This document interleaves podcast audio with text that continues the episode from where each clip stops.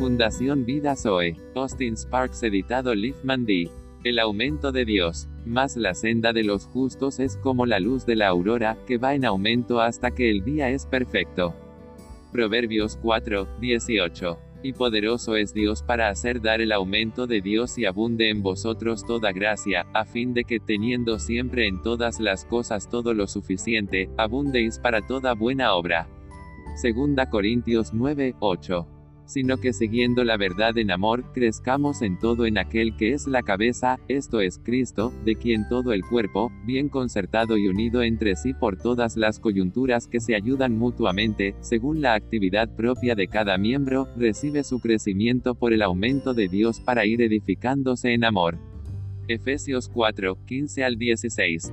Deseamos que cada uno de ustedes muestre la misma diligencia hasta la plenitud de la esperanza, que sean ustedes no en forma lenta, pero, a través de la fe. Y la paciencia porque en ella, heredamos las promesas.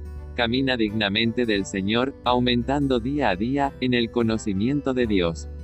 Regidos por la cabeza, de quien todo el cuerpo, que se suministra, aumenta. Con el aumento de Dios, el Señor te hace aumentar y abundar en amor unos con otros les exhortamos hermanos, que abundan más y más. Hablando la verdad en el amor, puede crecer en todas las cosas en el quien es la cabeza, incluso Cristo, desde a quien todo el cuerpo adecuadamente enmarcado y tejido a través de lo que cada articulación suple, de acuerdo con el trabajo en debido medida de cada parte, hace que el cuerpo aumente de sí mismo en amor. El pensamiento del Señor para sus hijos es la plenitud, y en conexión con todas las obras de Dios siempre está el pensamiento de plenitud, lo que el Señor desea para sus hijos es plenitud, aumento, abundancia, crecimiento, desarrollo. Denis se les dará, buena medida, presionada sacudida hay plenitud y abundancia. Si nos damos cuenta de las posibilidades del Espíritu Santo que reside dentro de nosotros en correspondencia con la energía que el que energiza en nosotros todas las cosas. Cuán diferentes serían las cosas al tener los ojos de tu corazón iluminados para que puedas saber la gran grandeza de su poder para nosotros, que creemos, de acuerdo con esa energización, de la fuerza de su poder que él obró en Cristo cuando lo levantó de los muertos y lo hizo sentarse a su diestra en los lugares celestiales muy por encima de todo.